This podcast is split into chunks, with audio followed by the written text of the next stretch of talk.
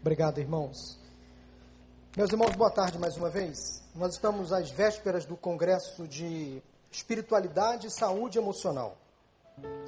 E saúde emocional é uma das facetas, é um dos aspectos de uma vida saudável. Eu quero, nesta tarde, falar com os irmãos sobre uma vida saudável. Eu vou me basear na vida de um personagem bíblico dos mais conhecidos, o apóstolo Paulo. Uma vida saudável, abra sua Bíblia em Filipenses capítulo 4, versículos de 10 a 13, ou se você preferir, os versículos serão também projetados aí pela, pelo, pela multimídia. Se você prefere acompanhar do seu celular, fique à vontade também, ok? Filipenses capítulo 4, de 10 a 13, a palavra de Deus assim nos diz: Alegro-me grandemente no Senhor, porque finalmente vocês renovaram o seu interesse por mim. De fato, vocês já se interessavam, mas não tinham oportunidade para demonstrá-lo. Não estou dizendo isso porque esteja necessitado, pois aprendi a adaptar-me a toda e qualquer circunstância. Sei o que é passar necessidade e sei o que é ter fartura. Aprendi o segredo de viver contente em toda e qualquer situação. Seja bem alimentado, seja com fome, tendo muito ou passando necessidade. Tudo posso naquele que me fortalece. Amém? Meus irmãos, vivemos dias de angústia, de estresse, de cansaço físico e principalmente cansaço emocional. Há muitas pessoas emocionalmente enfermas, doentes na alma. E muitas doenças que atingem o nosso corpo, elas têm a sua origem no fato de que a nossa alma ou as nossas emoções se encontrarem também enfermas. E trazendo uma definição muito breve, muito simples de uma vida saudável, saudável é aquele que é são. É um conjunto de condições que permitem a manutenção da saúde. Como podemos definir uma vida saudável? Uma vida saudável é aquela pessoa que, por exemplo, tem hábitos alimentares regrados. É aquela pessoa que, por exemplo, faz exercícios físicos é aquela pessoa que, por exemplo, acorda cedo ou que dorme o suficiente. Como podemos conceituar através de imagens uma pessoa que tem uma rotina saudável? Há pelo menos três ideias no senso comum, no consciente coletivo, sobre o conceito de uma vida saudável ou de saúde. E quando falamos de saúde, eu quero trazer uma definição um pouco mais ampla de saúde.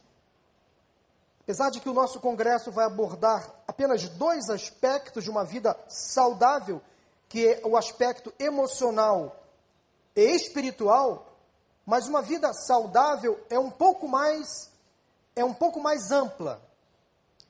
O senso comum, consciente coletivo, nos traz uma, uma, uma definição, um conceito de vida saudável, saúde como ausência de doença. Uma pessoa que tem uma vida saudável é uma pessoa que não tem doença. Para muitos, então, ter saúde é não ter enfermidade. Para a maioria da população brasileira, por exemplo, saúde é não estar doente. Conceito muito difundido no senso comum e bastante limitado, diga-se de passagem. Nem sempre a ausência de sinais ou sintomas de doença indicam um estado saudável. Há pelo menos quatro tipos de enfermidade: a orgânica, ou seja, aquelas que atingem os órgãos internos de uma pessoa, como o fígado, o intestino, o coração, por exemplo. Há aquelas doenças que são físicas, que são exteriores, que nós conseguimos ver com os nossos próprios olhos. Há as doenças emocionais, que tem a sua origem no psiquismo do indivíduo, nos sentimentos, na alma, e há doença espiritual, sem dúvida alguma, e nós vamos falar um pouco dela também. Uma enfermidade pode se instalar na medida em que a pessoa não realiza algumas ações preventivas para manter uma saúde equilibrada. Então, o primeiro conceito de saúde é saúde como ausência de doença, mas esse conceito é limitado, porque todo, humano, todo ser humano é cíclico, ele possui estágios de normalidade e também de anormalidade. O segundo conceito de doença que temos, ou melhor, de saúde que temos, é saúde como sensação de bem-estar. Pode passar a tela, Claudinha, por favor? Saúde como sensação de bem-estar. Se estou me sentindo bem disposto, alegre, motivado, logo estou bem. E se as minhas emoções estão controladas, logo meu corpo estará bem. O terceiro conceito de saúde é saúde como um valor social. Para muitos, a saúde está relacionada a um estado social elevado e privilegiado. É um conceito também muito limitado e errado. Esta é uma visão completamente equivocada do conceito de saúde, porque há pessoas que, que pensam que para ter saúde a pessoa tem que estar numa camada social mais elevada, porque ela tem acesso a medicamentos, a um tratamento médico eficaz. Eu conheço pessoas ricas que vivem em casas luxuosas, por exemplo, que têm tudo, mas ao mesmo tempo não tem nada. São doentes da alma. Então, esses três conceitos, de saúde como ausência de doença, de saúde como sensação de bem-estar e de saúde como um valor social, eles são equivocados, fragilizados, limitados. Segundo a Organização Mundial de Saúde, saúde é um estado completo de bem-estar físico, mental e social. E não simplesmente a ausência de doenças e enfermidades. A OMS, sem dúvida alguma, cunhou esta definição na palavra de Deus, porque a Bíblia é fonte para todos os saberes, para todos os conhecimentos, para toda a ciência. O próprio apóstolo Paulo, ele, lá em 1 Tessalonicenses, capítulo 5, versículo 23, nos trouxe uma definição teológica fantástica. Ele diz assim: que o próprio Deus da paz os santifique em tudo inteiramente. Que todo o espírito, a alma e o corpo de vocês sejam preservados, sejam mantidos saudáveis, irrepreensíveis, até a vinda do nosso Senhor Jesus Cristo. Então, numa visão tricotomista do indivíduo, nós somos corpo físico, estrutura física, óssea, carne, nós somos alma, sentimento, emoções, relacionamentos, e nós somos também espírito, que é aquilo que nos liga a Deus. E essas três estruturas precisam estar saudáveis, em concordância, elas caminham juntas.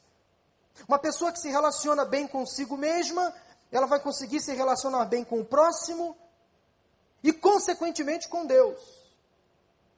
Uma pessoa que está muito bem com Deus, ela consequentemente terá uma relação muito boa consigo mesma, ela vai se amar, ela vai se cuidar, ela vai se proteger e ela também vai amar ao próximo. Agora, se um desses tripés estiver em desacordo, as outras áreas também não estarão em concordância. Segundo especialistas, a vida saudável, ela atinge pelo menos as seguintes áreas: a saúde física, Saúde física, para alguns especialistas, é aquela pessoa que tem um corpo vigoroso, um corpo viril, ereto, livre de doenças, com um bom desempenho cardiovascular, com um sistema imunológico vital, capaz de resistir às dificuldades da vida, às doenças, aos vírus. Aquelas pessoas que têm um estilo de vida saudável, que têm uma alimentação, eh, uma dieta, que segue uma dieta nutritiva, aquelas pessoas que fazem exercícios físicos, que dormem bem, que evitam o uso de drogas ou que não usam drogas e que mantêm uma vida sexual segura e estável no casamento. Esta, para algumas pessoas, é uma pessoa que tem uma boa saúde física. Mas há também a saúde emocional, que é alcançada da seguinte forma: são pessoas que são capazes de pensar de forma clara, que têm uma autoestima ajustada, coerente, são pessoas criativas, que têm habilidade para resolver os seus problemas, que têm uma estabilidade emocional bem equilibrada mesmo, ajustada. Autores que trabalham com o conceito de saúde social, Saúde social são aquelas pessoas que adquirem na medida em que têm boas habilidades interpessoais, bons relacionamentos, relacionamentos significativos com o próximo, com a família, que tem uma boa moradia, que tem um bom emprego, que tem bens à sua disposição, mas aqueles que defendem a saúde intelectual como fundamental para a sua saúde integral, e a saúde intelectual é alcançada através do conhecimento, da sabedoria, da criatividade. Quanto mais a memória é ativada, mais trocas químicas acontecem no cérebro, a quantidade de neurônios é produzida, uma quantidade maior, daí a pessoa passa a se sentir bem motivada. Para muitas pessoas, a saúde intelectual está em primeiro lugar. Mas e quanto à saúde espiritual? Deixei por último. Não menos importante, obviamente. A mais importante de todas, sem dúvida. As quatro anteriores dizem respeito à relação do indivíduo com ele mesmo e com o próximo. Mas a saúde espiritual, a principal delas, diz respeito ao relacionamento do ser humano com o seu Criador. E quanto mais o homem, a pessoa, está em relacionamento intenso, íntimo com Deus, mais o seu espírito estará saudável. Quanto mais essa pessoa, por exemplo, ler a Bíblia, faz as suas orações diárias, quanto mais ela se encontra na coletividade, na grande celebração ou na sua célula, quanto mais ela realiza individualmente o seu momento devocional, o seu culto doméstico, mais ela está em intimidade com Deus. E mais ela pode então experimentar uma vida plena, absoluta, conforme diz a palavra em João capítulo 10, porque Jesus veio para dar a todos nós vida plena, vida saudável. E eu, com base na vida do apóstolo Paulo, o texto que lemos foi escrito por ele. Eu quero traçar alguns aspectos, um perfil da vida do apóstolo Paulo para me enxergar na vida do próprio, do próprio apóstolo Paulo. Porque eu vejo em Paulo um personagem bíblico que teve uma vida saudável. Aliás, ele não nasceu Paulo, nasceu Saulo, natural de Tarso. Sabe-se muito sobre a vida deste apóstolo. Sua história é confundida com a história do próprio cristianismo. Nasceu em Tarso, desde cedo ele se destacou pela sua sabedoria e pelo zelo em cumprir a lei judaica. Homem altamente culto, de forte personalidade, centralizava os seus interesses principalmente nas questões religiosas, filosóficas, morais e éticas. Paulo era um culto, um homem altamente sábio, conhecedor das leis, das normas, da filosofia. Religioso, frequentava a sinagoga, tornou-se um fariseu, aprendeu uma profissão, a de fabricante de tendas, provavelmente com seu pai. Foi para Jerusalém, estudou com um homem muito sábio daquela, naquela época chamado Gamaliel, um sábio rabino. Paulo falava pelo menos três idiomas, o grego, o aramaico e o latim. Tinha cerca de 30 anos de idade quando resolveu fazer uma viagem para Damasco e esta viagem mudou completamente o rumo da sua vida. Ele perseguia os cristãos, ele matava os cristãos. E numa de suas investidas contra os do caminho, lá em Atos capítulo 9, versículo 2, a palavra cristão ainda não era aparecida na Bíblia, mas a primeira menção aos cristãos são aqueles que eram do caminho, que seguiam Jesus pelo caminho.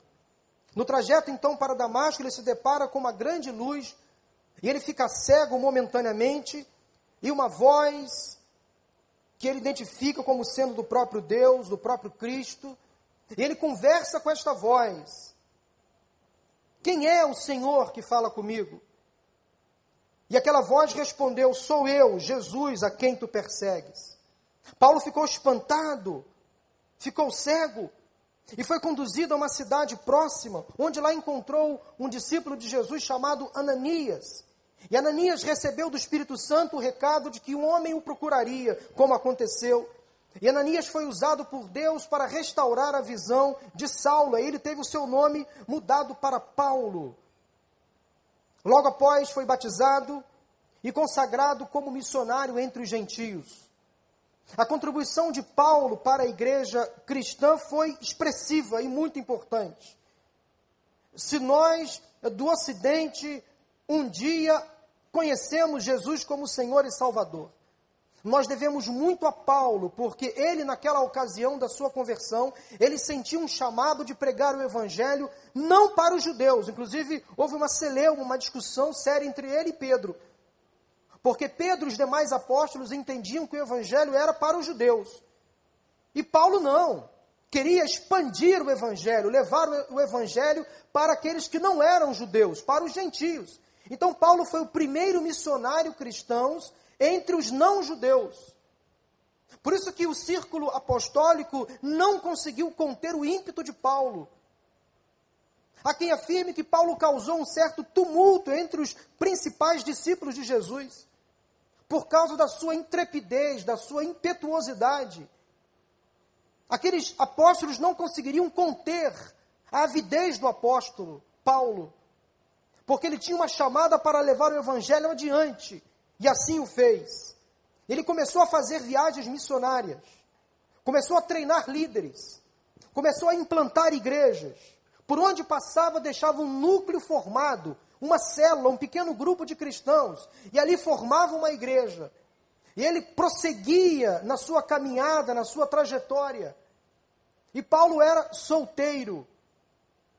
Daí, com certeza, veio a sua disponibilidade em viajar.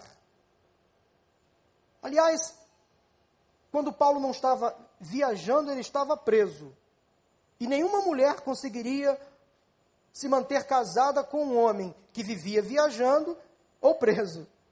Então, por isso que Deus deu a Paulo o dom do celibato. Porque ele não conseguiria fazer o que fez se fosse casado. Mas por pregar o Evangelho, por falar de Jesus com autoridade, com intrepidez, sem medo, Durante muitas vezes, ele esteve encarcerado. E muitas de suas cartas ele escreveu numa prisão, inclusive a carta aos Filipenses. Acumulou muitos inimigos ao longo da sua vida.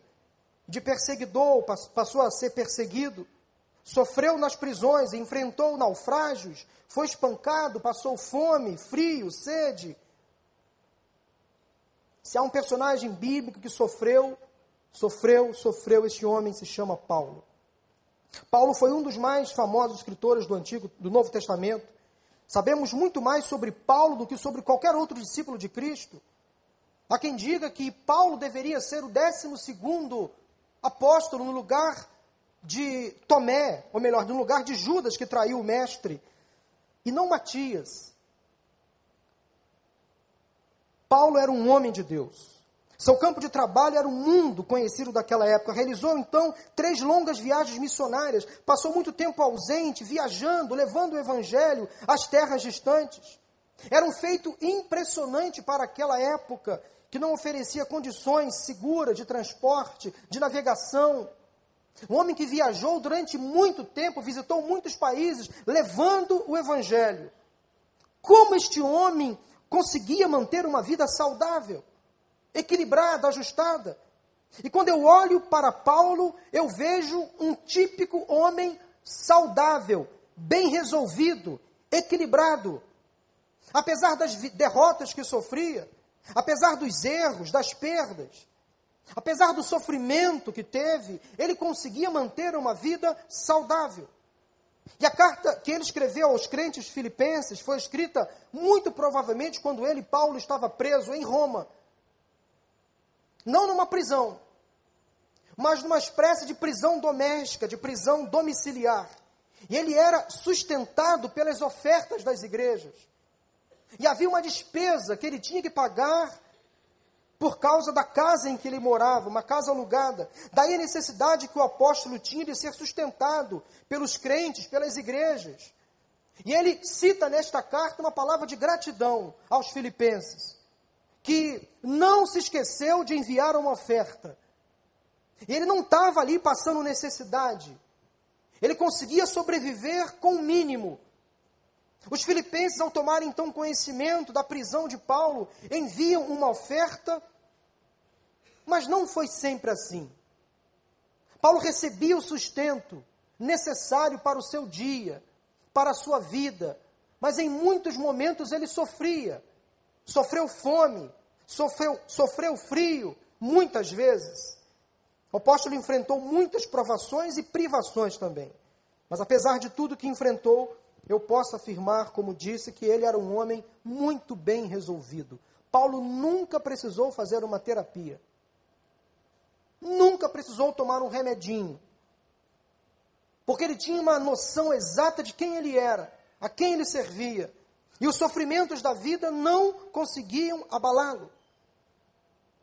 E a vida de Paulo é o exemplo de muitos de nós. Porque na vida, meus irmãos, ora vencemos, ora perdemos. Temos vitórias, mas também derrotas acontecem. Temos saúde, mas de repente a doença aparece. Às vezes a vida financeira estabiliza, outras vezes não. Se um dia podemos estar alegres e em festa, o seguinte pode nos reservar o choro, a tristeza e o luto. Assim é a vida. A Bíblia nos afirma que a vida com Jesus é plena e abundante. Lá em João capítulo 10, versículo 10. Mas no mesmo livro, no capítulo 16, versículo 33, a Bíblia também diz que no mundo teremos aflições. Neste mundo ficaremos doentes. Neste mundo sofreremos perdas. Acordaremos de mau humor. Teremos depressão. Ficaremos chateados, perderemos o emprego, enfrentaremos crises na vida, assim é o mundo. E eu vejo que o apóstolo Paulo enfrentou tudo isso: perdas, sofrimento, doença. Autorizado por Deus, o inimigo colocou nele um espinho na carne. Lá em 2 Coríntios capítulo 12, e há uma incógnita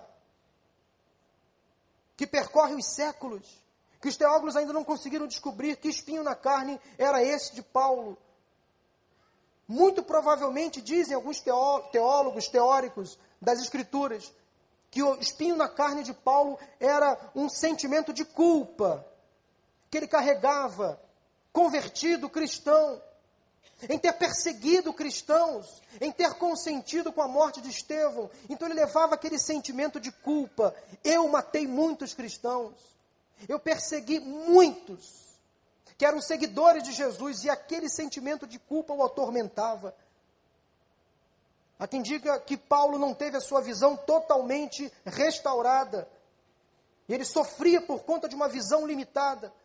Há quem afirme, por exemplo, que Paulo, o seu espinho na carne, era um desejo sexual desenfreado.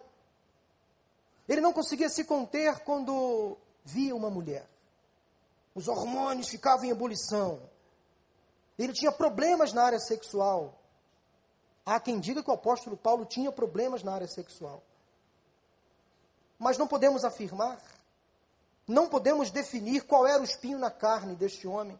Mas ele tinha um problema, e diz a palavra: para que eu não me ensoberbesse, Deus me colocou um espinho. Para que eu não me exaltasse, Deus me colocou uma trava, um freio. Para que eu não me sentisse um homem cheio, de mim mesmo. Deus me colocou um cabresto para que eu entenda quem eu sou, para que eu olhe para dentro de mim mesmo e veja as minhas limitações, as minhas fraquezas. Paulo chegou ao ápice da espiritualidade, um homem que tinha uma íntima comunhão com Deus.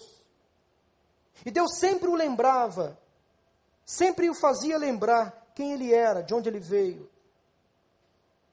É uma uma das interpretações do espinho na carne de Paulo, uma, uma, talvez uma, uma vontade de se orgulhar, de ficar soberbo, de sentir o cara, o tal. E Deus colocava ele no seu devido lugar. Paulo, Paulo, você não é tudo isso não.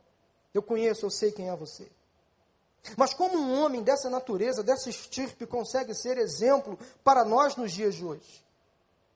Primeira ideia que eu quero trazer para você sobre a vida de Paulo, anote no seu coração, é que Paulo sabia o que era sofrimento.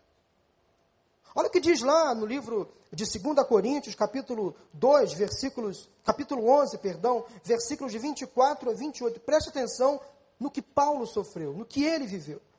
Recebi dos judeus cinco quarentenas de açoites, menos um cinco etapas de 40 açoites. Três vezes fui açoitado com varas, uma vez fui apedrejado, três vezes sofri naufrágio. Você aguentaria passar pelo que o apóstolo Paulo passou? Uma noite e um dia passei no abismo. Em viagens, muitas vezes, em perigos de rios, em perigos de salteadores, ladrões. Paulo foi assaltado muitas vezes. Está vendo você aí que é assaltado uma vez, pensa que o seu mundo acabou? Que o rio está difícil? Paulo foi assaltado muitas vezes. Em perigo dos da minha nação, entre os seus patrícios, em perigo entre os gentios, em perigos na cidade, em perigos no deserto, em perigos no mar, em perigo entre os falsos irmãos, em trabalhos e fadiga, em vigílias muitas vezes, em fome e em sede, em jejum muitas vezes, em frio e nudez, além das coisas exteriores. Diz o apóstolo lá em 2 Coríntios 11, versículo 28, cada dia me oprime o cuidado que tenho pelas igrejas. Aquele sentimento de preocupação, aquela ansiedade, como estão os meus irmãos nesta hora? Será que eles estão tendo liberdade para pregar o Evangelho? Será que eles têm lugar para se reunir? Será que eles têm o que comer? Como estão fulana, ciclano, como eles estão nesse momento? Então havia sobre ele um peso, um peso interior, uma angústia na alma, líder que ele era, implantava igrejas e se comunicava à distância através de cartas. E naquela época uma carta não era um e-mail, não era um WhatsApp, Demorava muito tempo para chegar no seu destinatário. E muitas das vezes, quando Paulo enviava uma carta utilizando o mensageiro, quando aquela carta chegava, já não tinha mais efeito algum. Mas era assim que ele se comunicava com as igrejas. Pense em alguém que sofreu, esse alguém se chama Paulo. Paulo também foi capaz de cantar quando havia mais motivos para chorar. Mais uma vez preso com Silas, Lá em Atos capítulo 16, eles foram fortemente açoitados por pregar o evangelho, tiveram os pés amarrados em troncos, por volta da meia-noite, enquanto eles oravam e cantavam, houve um terremoto. Naquela cela, naquela prisão, as grades se soltaram, todos os presos poderiam fugir, ninguém fugiu, todos continuaram ali ouvindo os louvores e orando com Paulo e Silas. Quando o carcereiro chegou, ameaçou se matar, e Paulo, de bate pronto, não faça isso, estamos todos aqui. Aquela atitude de Paulo e dos demais presos sensibilizaram, ou melhor, sensibilizou o carcereiro, que quis conhecer um pouco mais do Evangelho de Jesus. E Paulo e Silas falaram de Jesus para o carcereiro, e como consequência, vocês conhecem a história, toda a família do carcereiro se converteu, e todos foram batizados. Quando Paulo podia chorar, quando Paulo podia sofrer, ele estava cantando louvores ao Senhor. Lá em Filipenses capítulo 1, versículo de 12 a 4, na prisão, Paulo escreve aos crentes: prisão é lugar frio, escuro, é lugar com pouca visibilidade do mundo externo.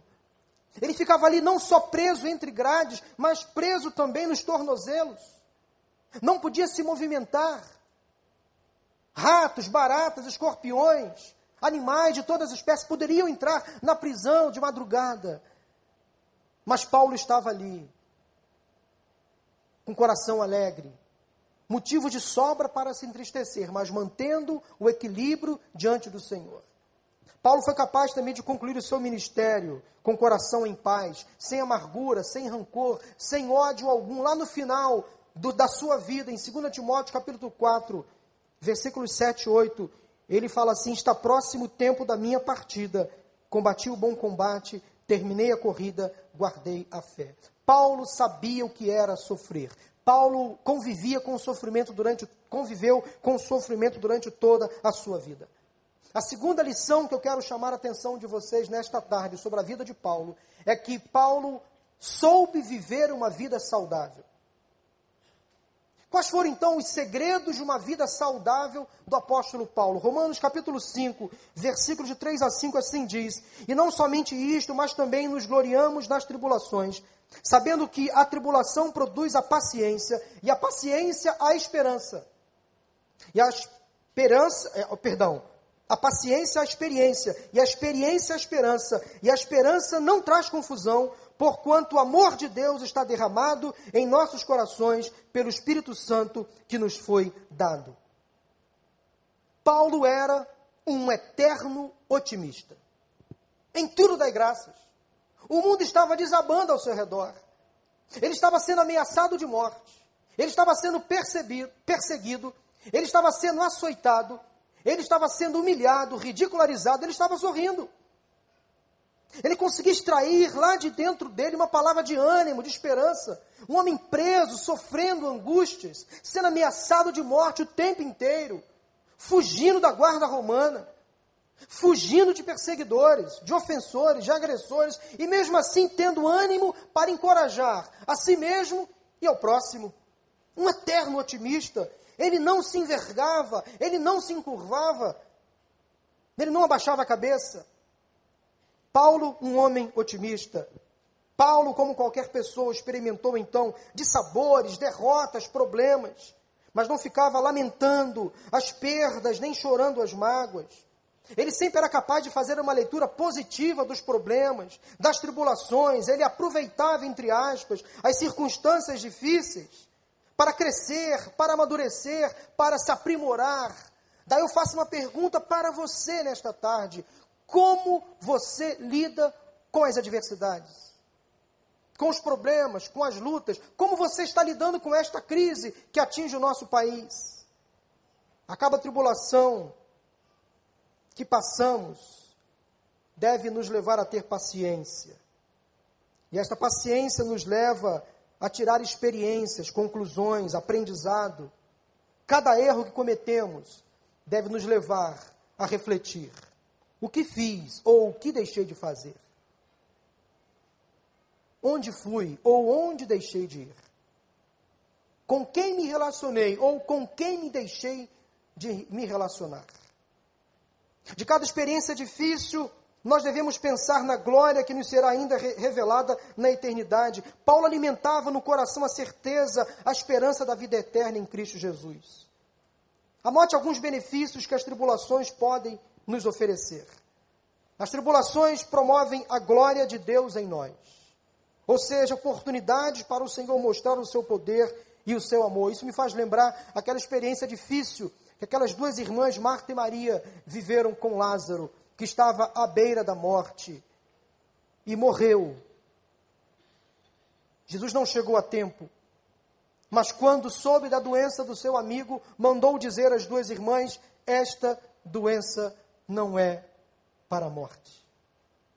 Isso fez todo o significado, fez todo o efeito na vida de Lázaro. Meus irmãos, há doenças que são para a morte, mas há doenças que não são para a morte. É para que o nome do Senhor seja glorificado. E quem sabe há pessoas aqui nesta tarde que já passaram por doenças, ou que estão passando por doenças, ou que vão passar por doenças, e essas doenças serviram, servem ou servirão para que o nome do Senhor seja glorificado, seja exaltado. Porque quando nós entregamos as nossas vidas nas mãos do Criador, Ele sabe o nosso tempo, Ele sabe quando será o fim dos nossos dias. Então não é um médico que vai determinar quando você vai morrer, não é medicina que vai dizer para você que os seus dias estão chegando ao final, é o Senhor. A última palavra sempre é do Senhor. Sempre é do Senhor. Seja otimista diante das adversidades da vida, diante dos problemas da vida. Não é o governo, não é o seu patrão quem vai dizer quem você é ou quem, vai, quem você vai deixar de ser, é o Senhor. Ninguém neste mundo pode dizer que você não vale nada que você não vai chegar a lugar nenhum, porque Deus te ama, Ele sabe quem você é, e você foi criado segundo a imagem e semelhança do Senhor. Seja um eterno otimista. Não deixe a peteca cair. Diante das dificuldades, olhe sempre para aquele que criou você. As tribulações nos ensinam a vontade de Deus.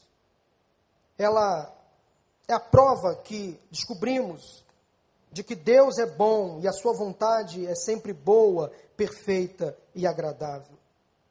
As tribulações também nos aproximam de Deus. Nas dificuldades buscamos mais a Deus, oramos mais, sem dúvida alguma. As tribulações também nos ensinam que nós somos limitados. Não temos o domínio sobre todas as coisas. As tribulações também nos mostram que somos pecadores. E as tribulações nos conduzem a confissão dos pecados. Todos somos pecadores e no momento da dificuldade aprendemos que somos frágeis, imperfeitos e somente Deus tem poder para nos perdoar os pecados e nos purificar de toda a injustiça. Seja otimista. E as tribulações lapidam o nosso caráter e nós nos tornamos então mais parecidos com Cristo. Meus irmãos, enquanto vivermos aqui, nós vamos enfrentar tribulações, sim.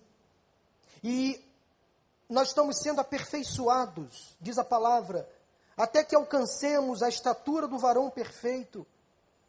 E só conseguiremos chegar nesse nível de perfeição quando chegarmos na glória. Enquanto aqui vivermos, vamos enfrentar tentações, vamos lutar, vamos passar por tribulações e por dificuldades, sim, mas precisamos ser sempre otimistas, dar, dar graças a Deus por todas as coisas, Acordar todos os dias louvando ao Senhor por mais um dia que se renova, pela provisão que temos, pela saúde que temos, mesmo limitada, pela família que temos, mesmo imperfeita, pelos recursos que temos, mesmo limitados também, devemos agradecer a Deus por todas as coisas. Seja grato ao Senhor, em tudo dai graças, porque esta é a vontade de Deus em Cristo Jesus para convosco. Não seja um ranzinza. Para de reclamar. Para de murmurar. Viva uma vida saudável. Seja otimista. Aprenda com a vida do apóstolo Paulo. Segundo lugar, um outro segredo que Paulo nos ensina é que ele não guardava mágoas. E não guardava mesmo. Ele sabia vencer o mal com atos de generosidade e bondade. Escrevendo a um filho na fé chamado Timóteo, Paulo cita dois obreiros que o ajudaram no ministério. O primeiro deles chamava Demas. Paulo discipulou Demas. E em um certo momento, Demas abandonou o apóstolo. Deixou o apóstolo sozinho. Demas era uma espécie de auxiliar do apóstolo Paulo, ajudante do ministério. E Demas fugiu e deixou Paulo sem ajuda. E a, essa saída, esse distanciamento, de Demas prejudicou o ministério do apóstolo Paulo. Mas havia um outro homem chamado Alexandre. E ele era conhecido como Olatoeiro. Era uma espécie de um apelido que ele tinha, porque ele trabalhava com metais, com cobres, fazendo panelas, enfim. E a exemplo de Demas, Alexandre também abandonou Paulo. Só que Demas abandonou e ficou calado. Deixou Paulo sozinho, foi viver a sua vida, Alexandre fez pior. Abandonou Paulo e, e começou a perseguir o apóstolo. Já imaginou um negócio desse? Inimigo íntimo. Aquele amigo que vira seu inimigo de um dia para o outro.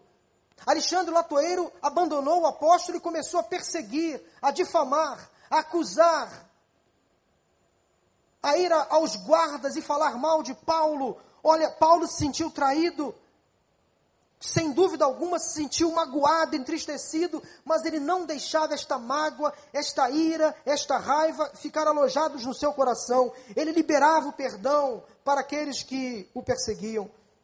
Paulo orou, entregou o caso nas mãos de Deus. Preso, sendo julgado em Roma, severamente prejudicado por Alexandre. E você precisa aprender a fazer algumas coisas com as pessoas que lhe perseguem. Siga o exemplo de Paulo, não guarde mágoa, não guarde ira, não guarde rancor no seu coração. Há pessoas que perseguem você, que afligem você. Será que você tem inimigos? Eu acho essa palavra inimigo uma palavra muito forte. Eu prefiro usar a palavra adversários, ofensores, contrariadores. Mas enfim, se você acha que você tem inimigo, Aprenda a amar os seus inimigos. Aprenda a amar os seus perseguidores. Aprenda a perdoar os seus inimigos, os seus perseguidores. Ore pelos seus inimigos. Coloque-os nas mãos de Deus. Não faça justiça com as próprias mãos. Entregue para o Senhor. Nunca deseje o mal para os seus inimigos, para os seus perseguidores. Crente que é crente, não deseja o mal a ninguém. Não existe negócio de mandinga gospel. Eu conheço crente que faz o mal, que planta o mal, que fala o mal, que promove o mal, que faz alguns trabalhos gospel para prejudicar a vida do outro. Você conhece alguém assim? Eu conheço.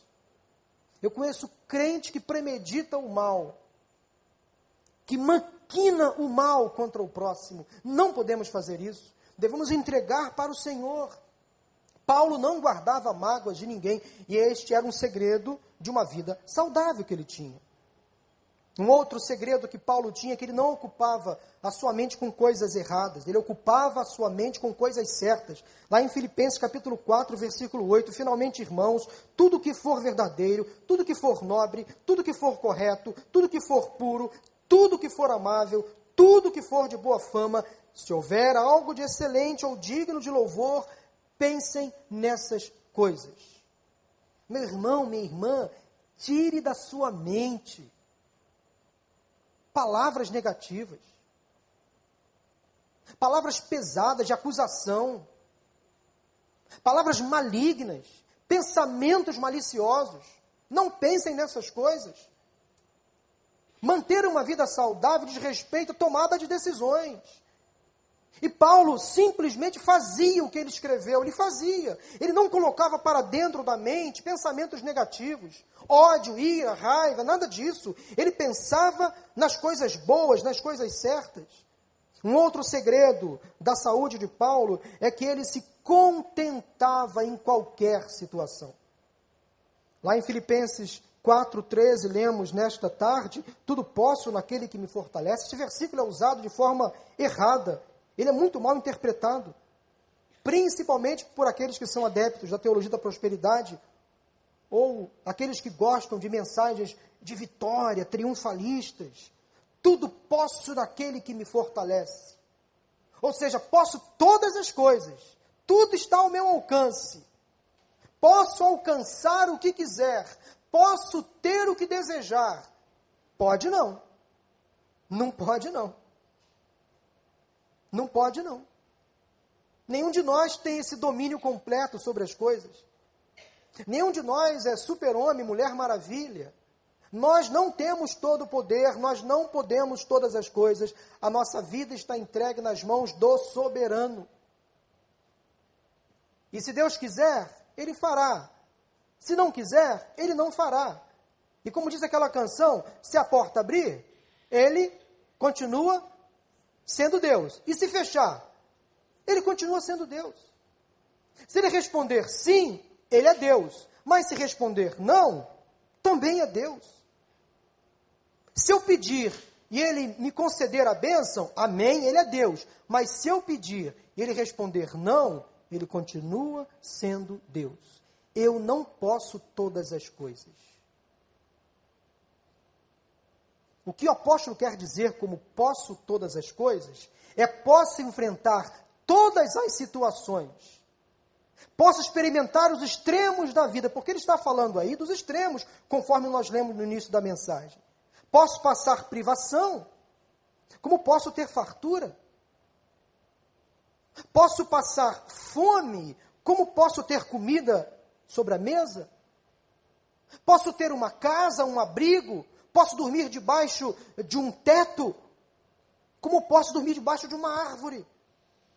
Posso experimentar todas as coisas, porque em todas as coisas, nos extremos da vida, Deus me fortalece. Deus me sustenta, é isso que o apóstolo Paulo quer dizer. Posso enfrentar todas as situações, contrárias ou favoráveis, posso enfrentar derrotas e vitórias, posso enfrentar, posso me deparar com fracassos e sucessos, porque sei que nos fracassos e nos sucessos, nas derrotas e nas vitórias, na doença ou na saúde, Deus estará comigo em todos os momentos.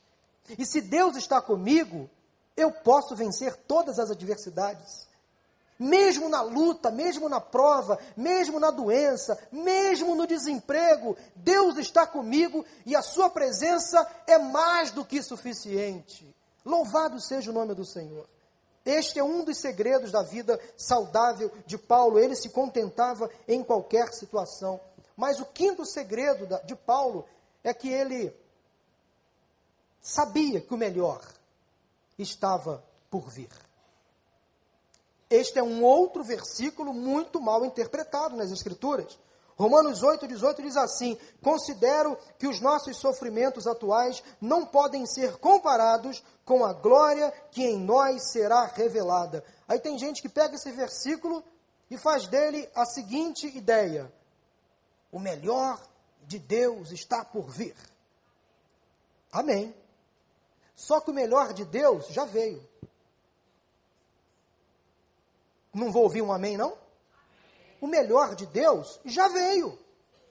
O melhor de Deus é Jesus, já veio há quase dois mil anos atrás. E nada neste mundo se compara àquilo que Deus é, aquilo que Jesus é para cada um de nós. Jesus é o nosso Senhor e nosso Salvador, e nada neste mundo, nesta terra, se compara à salvação eterna. Então, o melhor de Deus já veio, o melhor de Deus é Jesus, é a salvação que eu só encontro nele.